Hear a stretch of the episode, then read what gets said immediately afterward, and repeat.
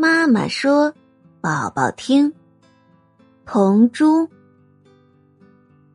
有个贫苦的小男孩，他半跪在地上，抱着同珠的脖子去喝他鼻子里流出的清水。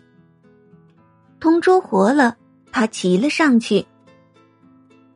同珠带着他跑了，他们从大公爵雕像跑到了老市政府，又跑去了乌菲奇宫，还去了教堂，参观了许多画作。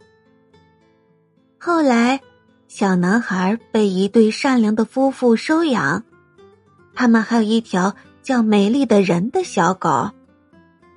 小男孩和小狗成了朋友，每天晚上。同珠还是会带着小男孩去旅行。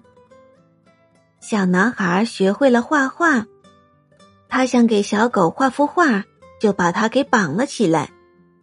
这让老妇人十分生气，就把小男孩撵走了。许多年后，小男孩成了画家，还展览了一幅男孩和同珠的画作。小宝宝。小男孩为了画画，把小狗绑起来的做法是正确的吗？